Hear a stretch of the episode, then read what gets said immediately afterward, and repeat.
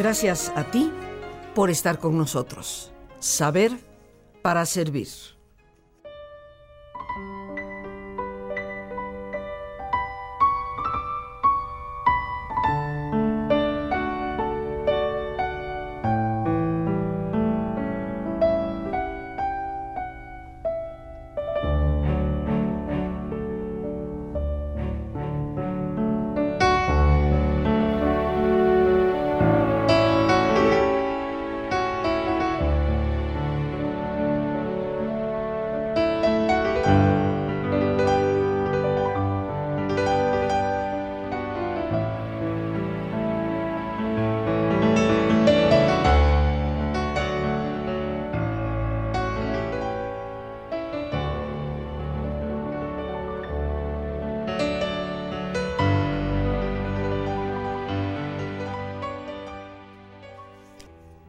Momentos en la vida que con el tiempo uno se da cuenta que nos van definiendo. Seguramente tú tienes experiencias que al evocarlas te das cuenta que marcaron tu vida de alguna manera para siempre. Y hoy de alguna forma quiero iniciar este programa compartiendo contigo una de esas experiencias en mi vida que me marcó desde hace tanto tiempo y que sigue teniendo una fuerte influencia en mi diario vivir. Hace aproximadamente unos 23 años, tal vez un poquito más, conversando con unos amigos y expresando en nuestra conversación esa búsqueda que todos tenemos de lo trascendente, de lo espiritual, uno de ellos me dijo, ¿sabes?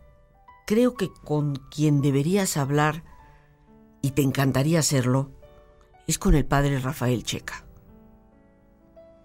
Es un sacerdote, creo que es carmelita. Así me lo dijo aquel amigo. Yo le pregunté, ¿y, dónde crees que pueda yo encontrarlo? Mira, realmente no sé, pero lo he escuchado en alguna ocasión. Me parece un hombre profundo eh, y que en esa búsqueda que tú tienes sería bueno conversaras con él. Ahí quedó la conversación y ahí quedó la cosa. A los pocos meses, no creo que hubiera pasado más de un mes y medio o dos, me encuentro en una reunión nuevamente con otro grupo de personas, hablando de algunos libros leídos y una vez más de esa inquietud que yo creo en el fondo todos compartimos de profundizar y de descubrir a Dios cada vez más vivo en nuestra vida, vuelve a aparecer el nombre. Creo que es bueno que hables con Rafael Checa. Y no sé realmente a qué orden pertenece o, dónde está, pero, pero me han hablado de él maravillas, me decía esta otra persona. Segunda vez. Transcurrió otro periodo de tiempo, unas cuantas semanas, y en una reunión en la Universidad Iberoamericana, eh, de hecho en una comida, hablando con un grupo de personas dentro del área de la psicología, aparece una vez más el nombre y me preguntan, ¿no has hablado tú o no conoces o has conversado con el padre Rafael Checa? Y yo respondo, no, pero fíjate que en menos de tres meses es la tercera vez que escucho el nombre y que aparte de escucharlo me dicen que, que ojalá tenga yo una conversación con él. Así que pregunté un poco más, me afirmaron que efectivamente era sacerdote carmelita descalzo y que a través de la Orden del Carmelo podría yo llegar a localizarlo. Pero por esas cosas de la vida, queridos amigos, que deja uno pasar, transcurrieron unas semanas más y estando en la ciudad de Cuernavaca con mi madre, fuimos a misa en el convento, monasterio de las Carmelitas Descalzas, con quien teníamos ya mi madre y yo una, una gran amistad desde años atrás. Y al escuchar la misa, pues me llama mucho la atención el sacerdote que hace silencios, que hace pausas, que después de el evangelio da una homilía muy breve pero que en el fondo lo que busca es que cada quien reflexione y se sienta para dar un tiempo a que cada persona reflexione sobre las palabras y el texto evangélico. Después de la comunión hace un poco más de lo mismo, vuelve a sentarse y da tiempo de silencio. Al salir de la misa me acerco a la madre Inés, en ese momento la superiora del convento, le digo, madre, eh, necesito saber quién es el sacerdote que acaba de dar la misa. Ah, me dice, ¿te ha gustado, verdad? Le digo, me ha encantado. Me dice, pues es el padre Rafael Checa. Y lo espero yo a la salida de la sacristía, la pequeñísima sacristía que hay en el convento. Y me presento y le dije, usted y yo tenemos que conversar. Nunca imaginé, queridos amigos, que ese encuentro, de una u otra forma, marcaría mi vida para siempre ese encuentro que nos fue llevando, nos fue orientando en la búsqueda de, eh, de esa interioridad profunda. Experiencias que marcan la vida de una persona, esta que por supuesto marcó la mía.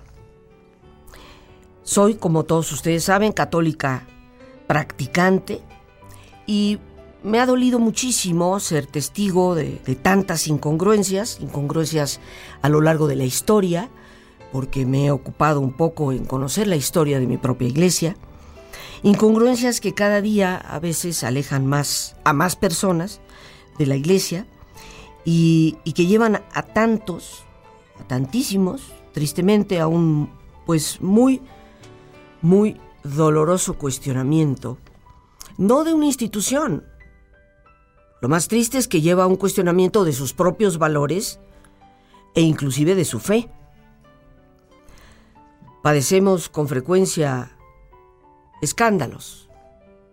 Escándalos de algunos que, como dice la Biblia, deberían atarse una piedra al cuello y arrojarse al mar. Pero dentro de todo ese marasmo, por así llamarlo, de situaciones, de repente surge como un faro de luz la congruencia de un hombre de Dios. Alguien dijo no recuerdo quién ni cuándo, que la iglesia se ha mantenido con dos o tres santos cada siglo y que basta uno de ellos para que siga adelante. Porque la fuerza, queridos amigos, de una persona de Dios, de una persona coherente, es una fuerza que jala, que arrastra, es una fuerza que edifica, es una fuerza que genera y que se multiplica. Albert Schweitzer, un eh, premio Nobel de la Paz, un hombre muy reconocido a lo largo de la historia, premio Nobel de la Paz hace ya muchísimos años, él ya fallecido, escribió algo que para mí sigue representando una frase a la cual deberíamos escuchar con todo detenimiento casi cada día de nuestra vida. Dice así, el ejemplo no es el más importante medio para ejercer influencia. Es el único para poder lograrla. ¿Cuánto necesitamos los que nos decimos creyentes en esta época recordar esa frase y llevarla al corazón? Porque somos nosotros los que estamos proyectando la congruencia o la incongruencia con eso que profesamos o decimos creer porque encontrar a una persona de Dios es un privilegio, y más aún el haberle tenido cercano y seguirle teniendo. Por todo esto agradezco a ese buen Dios y quiero manifestar nuestra gratitud por ese enorme privilegio del que he gozado desde hace tantos años al tener como guía, como maestro, al padre Rafael Checa quien ciertamente ha seguido el modelo de Jesús. No se ha limitado a hablarnos de Jesús, sino que en su vida ha encarnado ese, ese modelo. Ha representado una imagen de lo que seguramente Jesús haría si estuviera en contacto con nosotros, con la gente, desde el más encumbrado hasta el más humilde y el más sencillo. Y esa tarea, queridos amigos, de modelar a Jesús, es una tarea heroica, porque el modelo de Jesús hace ante todo un modelo de coherencia con los valores, No solamente te lo digo, sino que hago, vivo de acuerdo a lo que te estoy diciendo. Y tal vez llegar a modelar a Jesús de esa manera, creo yo, solo puede lograrse a través de lo que los grandes místicos han llamado la unión de voluntades. Unir nuestra voluntad por completo a la voluntad de Dios reconocer, como quiero recordar, decía el profeta Isaías, los caminos de Dios no son los nuestros. Y a veces nos peleamos tanto con esa situación. Unir tu voluntad a la voluntad de Dios es reconocer que independientemente del camino que la vida nos va dando, ahí, porque Dios lo permite, no lo manda, ¿eh? Recordemos siempre, Dios no nos manda ni el dolor, ni, mucho menos el sufrimiento, ni las desgracias, ni las enfermedades, ni... Dios permite ese proceso porque es parte del crecimiento tuyo y mío. A veces el dolor nos enseña más en un solo instante que lo que muchos años de quietud o de aparente alegría y felicidad nos han podido mostrar. El que es capaz de seguir el camino de Dios, uniendo su voluntad a la de Dios, pues llega a esa unión con el ser que nos habita, al que podemos escuchar en la más profunda de las moradas de nuestra interioridad. Cuando conocí al padre Rafael Checa en aquella ocasión en la ciudad de Cuernavaca, se inició para mí un largo camino que me ha llevado pues a, tener el anhelo de recorrer esas rutas de, Teresa, la gran Teresa de Ávila, Teresa de Jesús, la, monja aquella del siglo XVI, la andariega fémina, inquieta y andariega, como se le definió en su época, aceptando en lo que Dios nos da la fortaleza que también nos provee para poder ir por esa subida escarpada, eh, que, requiere de mucho esfuerzo, esa subida de la cual hablaba San Juan de la Cruz. Y el anhelo de imitar en la medida de lo posible, a través de un conocimiento más profundo, a Teresa y Juan de la Cruz. Mi vida se ha ido derivando a poder ser testigo de ese amor a los semejantes que brota en Rafael. De esa capacidad de mirar al otro con total empatía. De esa su presencia que llena los espacios de mucha luz, de mucha serenidad, de mucha paz. De la transformación que él ha ido dando a tantas vidas a su alrededor, sin decir a veces ni una palabra tan solo estando ahí, pero estando en su totalidad, en el ser, en el hacer, en ese vínculo que nos une, que es el amor y la bondad. Y bien, pues nos ponemos cómodos, como es nuestra sana costumbre, haremos una reflexión muy especial el día de hoy. Así que, en una posición cómoda, si te es posible hacer el alto completo, qué mejor que cerrar tus ojos y con tus ojos cerrados respira profundamente. Toma conciencia del entrar y el salir del aire en tu cuerpo. Imagina cómo al inhalar, así como llenas tus pulmones de aire y oxígeno para tus células, inhalas también serenidad para tu mente, paz para tu espíritu. Y al exhalar, así como tu cuerpo se libera de toxinas, imagina que en ese aire que sale te vas liberando de todas las presiones, tensiones, de todos los miedos, de todas las dudas, de todas las tristezas. Respira profundamente.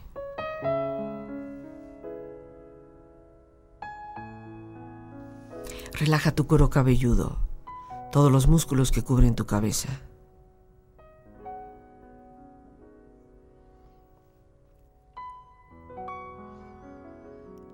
Relaja tu frente, tus párpados, tus mejillas, toda la piel que cubre tu cara.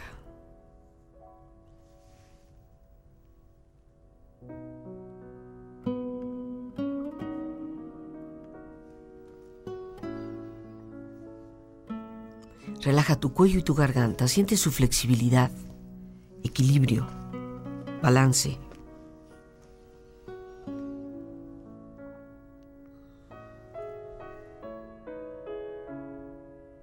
Relaja tus hombros, brazos y manos, así como tu espalda. Siente una agradable sensación de relajamiento en todos los músculos en estas partes de tu cuerpo.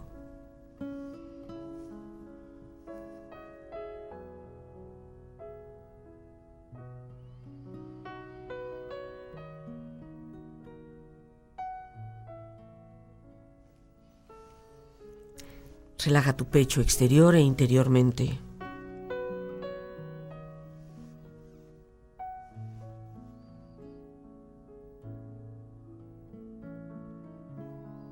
Relaja tu abdomen exterior e interiormente.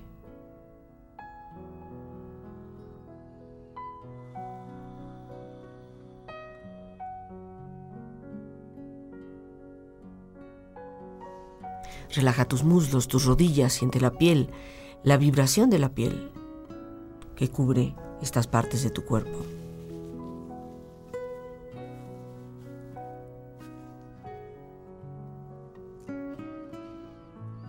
Relaja tus pantorrillas y tus pies.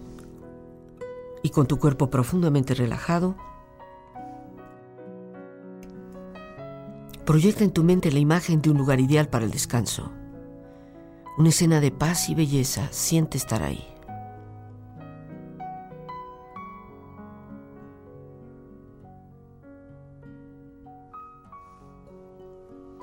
Con tu cuerpo relajado y tu mente serena, comparto contigo este pensamiento, este sentimiento. Gracias Señor por este privilegio compartido, por ese maestro, guía y amigo que nos ha acompañado fielmente, que sigue estando presente y que nos sigue motivando. Gracias por la vida de Rafael Checa, que sigue derramando luz.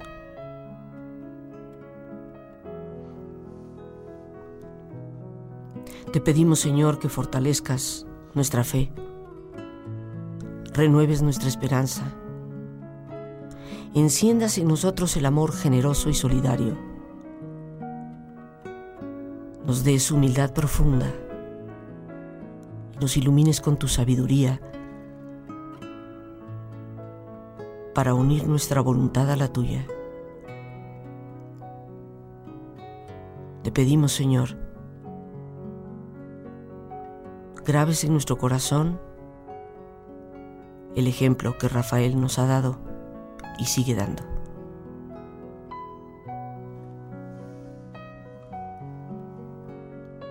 Respira profundamente, relájate bien. Y con esta experiencia empieza lentamente a estirarte, brazos, manos, piernas y pies, moviendo tu cuello, bostezando si lo deseas, haciendo que tu cuerpo retome su nivel de actividad habitual,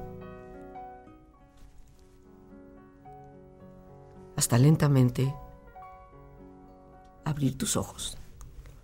Ojos abiertos, bien despierto, muy a gusto, bien descansado y en perfecto estado de salud, sintiéndote mejor que antes.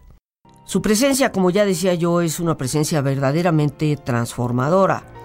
Con todo mi corazón puedo decir que estar cerca de Rafael es sentir una inmensa paz. E, es como sentir una presencia de ese misterio que está en nosotros. Siempre estar con Rafael es no querer despedirnos de él. Es como si quisiéramos grabar esa esencia, eso que se nos genera en nuestra memoria. A Rafael no le gusta que se digan cosas de él.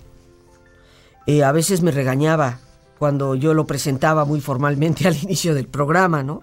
Sí, sí, sí, me hacía a veces con esa vocecita que tenía yo que decirle, pero si nos están escuchando, de Rafael, aunque me hables muy querido.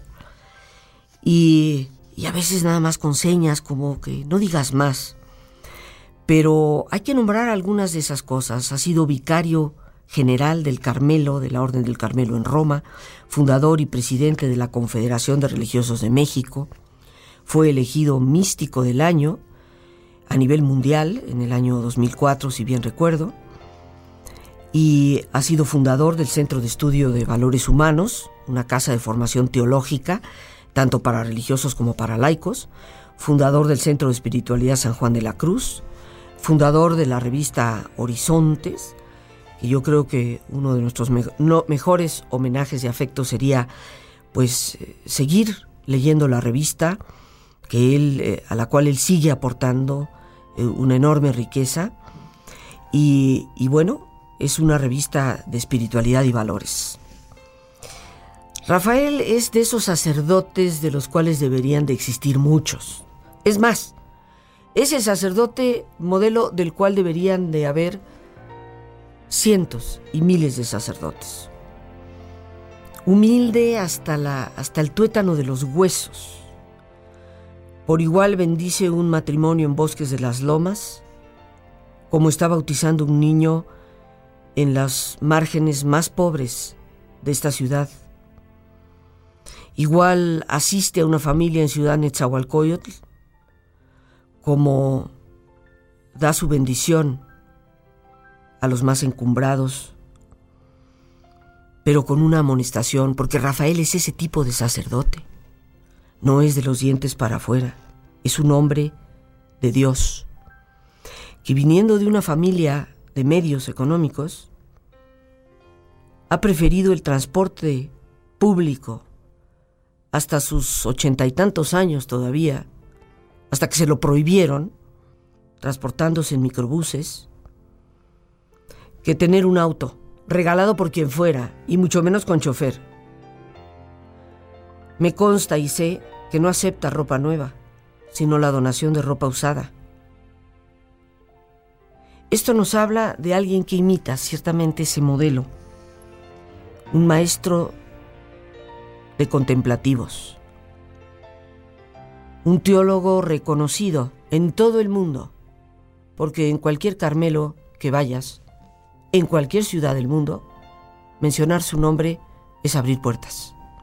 Pero al igual que ha sido maestro de grandes teólogos, también admiraba a don Ángel, un personaje de lo más humilde con un puestecito que vendía chicles y chocolates enfrente de la casa de Rafael. Y bueno, nos queda tan solo pocos minutos y como dijimos al principio del programa, hemos procurado en este día hacer un homenaje a Rafael.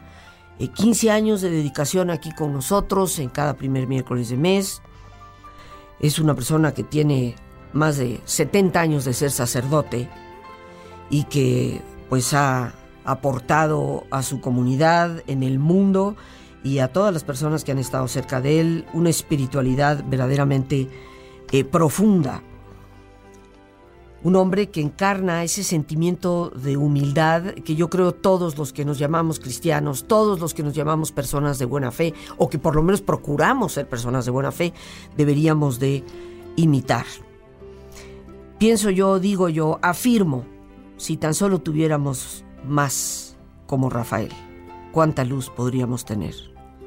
Y una luz no para brillar, porque eso claramente nos lo ha enseñado, sino una luz para iluminar el camino de otras personas, de tantos que estamos buscando en las sombras de estos tiempos un auténtico encuentro con lo profundo y con ese buen Dios que siempre nos está esperando. Ese ejemplo ha quedado indeleble en mi corazón. Rafael ha sido un emprendedor incansable. Ha transmitido la pasión por orar, por esa relación con Dios. Y el más grande anhelo será para mí siempre el compartir con otras personas algo de todo eso que Él me ha enseñado en este camino de tantos años en estas experiencias de retiros, de conversaciones, en este, en este sacramento de la reconciliación. para encontrar lo que realmente significa ese sacramento, esa conversación abierta, no juzgadora, sino motivadora hacia el cambio. Tantas cosas que, que van quedando en ese corazón y por lo tanto el pedirle a Dios que me siga dando la oportunidad de tenerle y de todos nosotros de tenerle con esa enseñanza que aún en sus momentos de convalecencia y en su fragilidad nos sigue dando. Yo estoy absolutamente convencida que su testimonio de vida ha sido inspiración en la transformación de muchos y que su incansable labor, que parece que nunca puede detenerse porque aún convaleciente está estudiando, está leyendo, está motivando. Estoy convencida que ese testimonio de vida ha sembrado la esperanza en muchos corazones que tal vez ya, ya la habían perdido. Creo que Rafael nos ha mostrado el rostro de una iglesia que con profundo respeto a la piedad y a los rituales, debe anhelar despertar el encuentro de las raíces con la espiritualidad. Un encuentro que solo puede darse en ese trato de amistad del alma con Dios en el silencio de la oración contemplativa, porque Teresa de Jesús ya nos decía que orar no es otra cosa más que hablar con ese amigo. Es un diálogo con el amigo que sabemos que nos ama, es un trato de amistad, para citarla textualmente. Por otra parte, Santa Teresita del Niño Jesús, Santa Teresita de Lisieux, solía afirmar que todo es gracia. Todo, todo es gracia. Yo ciertamente así lo creo.